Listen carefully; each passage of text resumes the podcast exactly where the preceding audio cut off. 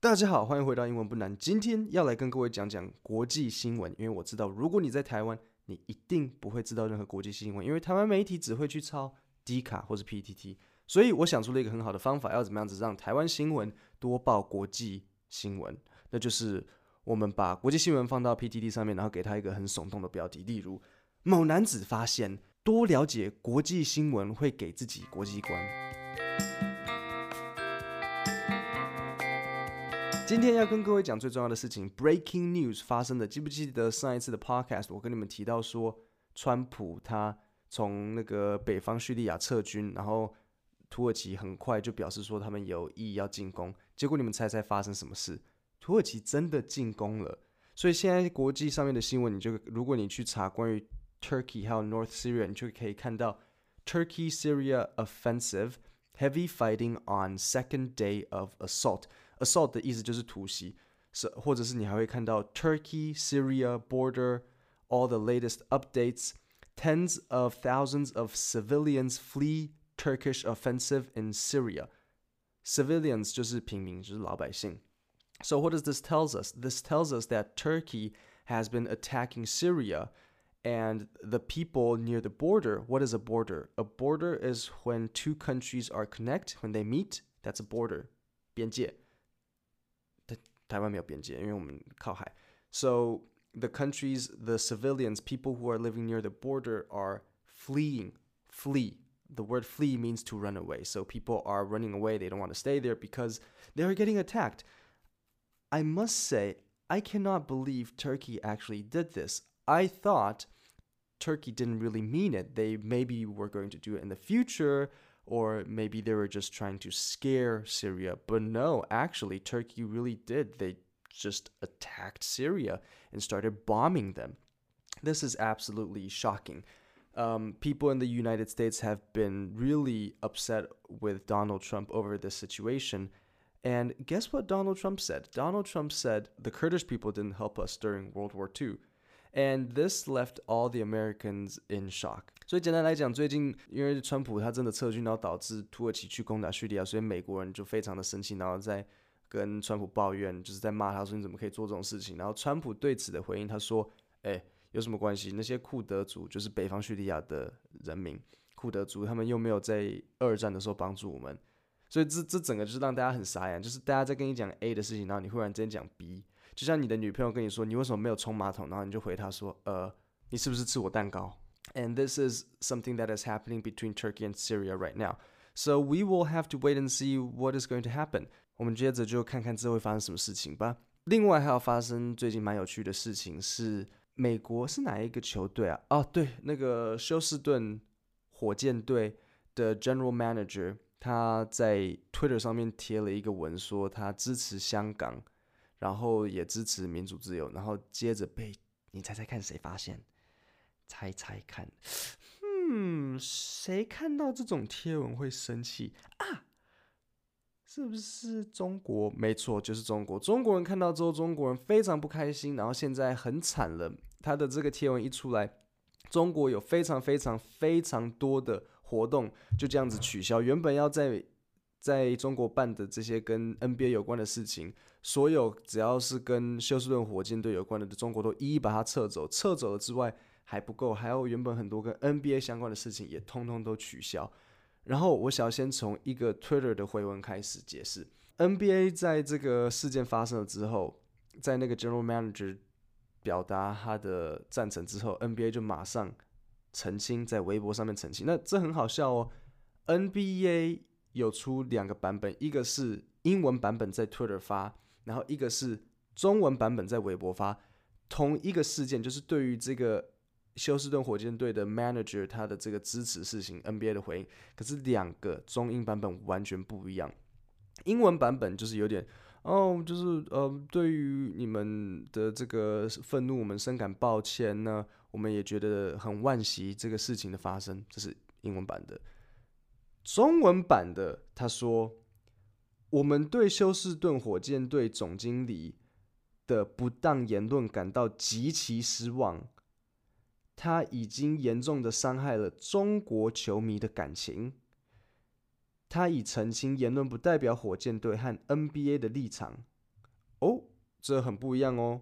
哦，这是中文讲法，英文他说：“We recognize that the views expressed by Houston Rockets general manager have deeply offended many of our friends and fans in China。”然后逗点，which is regrettable。这个口气完全不一样哦。当他英文说 which is regrettable，regrettable 的意思是说像啊这件事情是很可惜的。这就像我如果今天开车，然后不小心撞到我开我的破车，然后我开我的这个挡光啊掐，然后去撞到人家的宾士，然后人家宾士的车主下来气扑扑的，然后跟我说你做了什么事？你看你干了什么？然后我就跟他说啊，对于这件事情我感到很惋惜。你觉得这个讲出来，我有表示歉意吗？你想想看，如果你的女朋友或是男朋友问你说你怎么可以？偷吃我的蛋糕，然后你就跟他说：“对于蛋糕被吃掉的这件事情，我深感惋惜。This is regrettable。你没有很明确的想要表达说我有道歉，就只是说啊这件事情这样子啊，对不对？可是他中文不是这样讲的，他中文说对他的不当言论感到极其失望。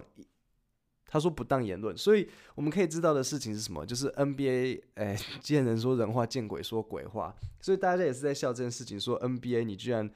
对英文的这个一套说辞是这样子，对中文的另外一套说辞就是这样子。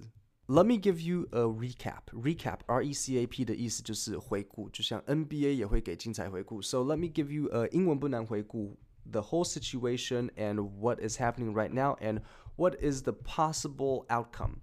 So this all happened because the general manager Morey of the Houston Rockets. So Houston Rockets general manager Morey, he tweeted on Twitter that he supports the protests in Hong Kong. Well, if you support the protests in Hong Kong, then what does that mean? That means you are against China, and the Chinese government is not happy to see that.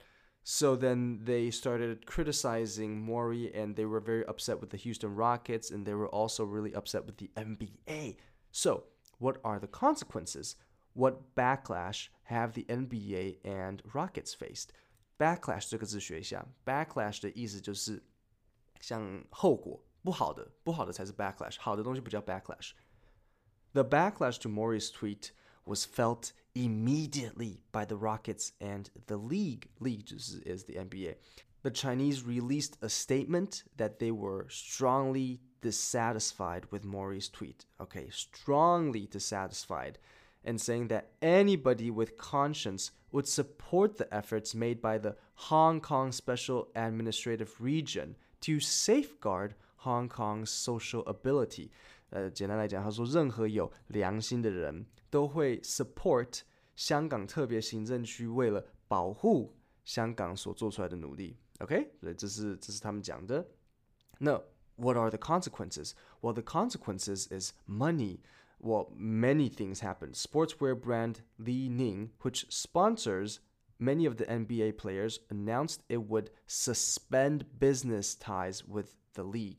记得 the league 指的就是 NBA，league 就是像联盟的，NBA 就是一个联盟。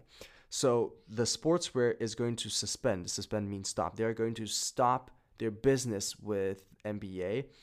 Uh, Tencent the NBA's exclusive exclusive 独家 exclusive digital partner in China announced it will suspend suspend means stop business relations with the Rockets. The company is offering fans who bought a team pass to watch the Rockets this season a chance to choose a different team. The Chinese Basketball Association has canceled planned exhibition games with the NBA G League affiliates of both the Rockets and Mavericks later this month in China. So the Chinese Basketball Association they were planning an exhibition game with the NBA G League, and now they're not going to do it anymore. And guess what?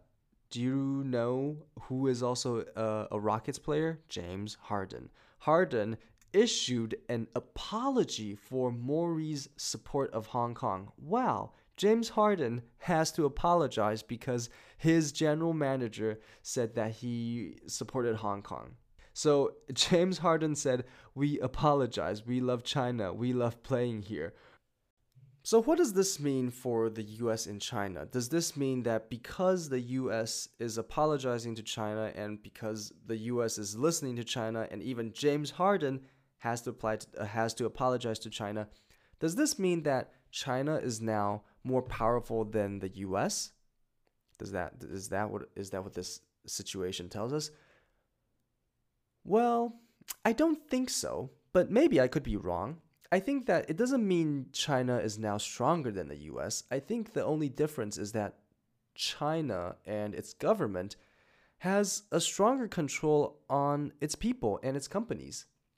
So if the Chinese people or Chinese government they see something that goes against the ideology of the Chinese government, then they distance themselves from that situation. But the same is not for the US the US government cannot control who its citizens or its companies do business with. The US can't say, hey, I don't want you to do business with China because they do this, this, and that. No, they can't do that. They can't say, oh, I'm going to lock you up if you make a deal with China, if you get too close with China. The US, they can't do that. But it's not the same for China if Chinese government they say I don't want you to do this, I don't want you to do that, the only option you have is to listen to them. So I think it's just that the Chinese government have a stronger control on China and the US government doesn't have a control on its citizens. So that's why it looks like, oh, the US is listening, apologizing to China. 我再用中文讲一次好了。 所以这个事件是不是会让我们觉得说，哇，如果美国 NBA，然后就连 James Harden 都还要 跟中国政府道歉，那这样子是不是表示中国比美国强大？嗯，我觉得应该不是这样啊，也许我是错的啊，可是我觉得差别只是因为美国政府没有办法管他的人民，可是中国跟政府可以。所以如果你是中国的企业或是中国的商人，你只能按照国家还有党的意思，没有别的选项。如果今天姚明不听中国政府的，你觉得姚明接着会在哪里打球？就是监狱的操场，因为你不听中国政府，你就等着被抓走。所以，因为中国政府管他的人民管很严，所以看起来好像就是哇，他们全部都是照中国的意思。但是美国政府不可能这样啊！美国政府不可能说哦，你今天要听我的，你不可以跟中国怎样怎样，否则我就抄家把你全部抓起来。那美国政府居然不会这样子去管。他的美国商人跟美国企业，那当然美国商人、美国企业他们就会尽量想办法要去赚钱。那这时候当然就会是去配合中国政府。所以我不会这样觉得说，哇，等一下，所以世界局势改变了吗？有一小部分人觉得说，如果今天中国当家，那全世界最强的国家是中文，是中国，那我的语言就是全世界最强的语言呢？哎，Not really，你还是乖乖学英文吧。今天就到这里，谢谢大家。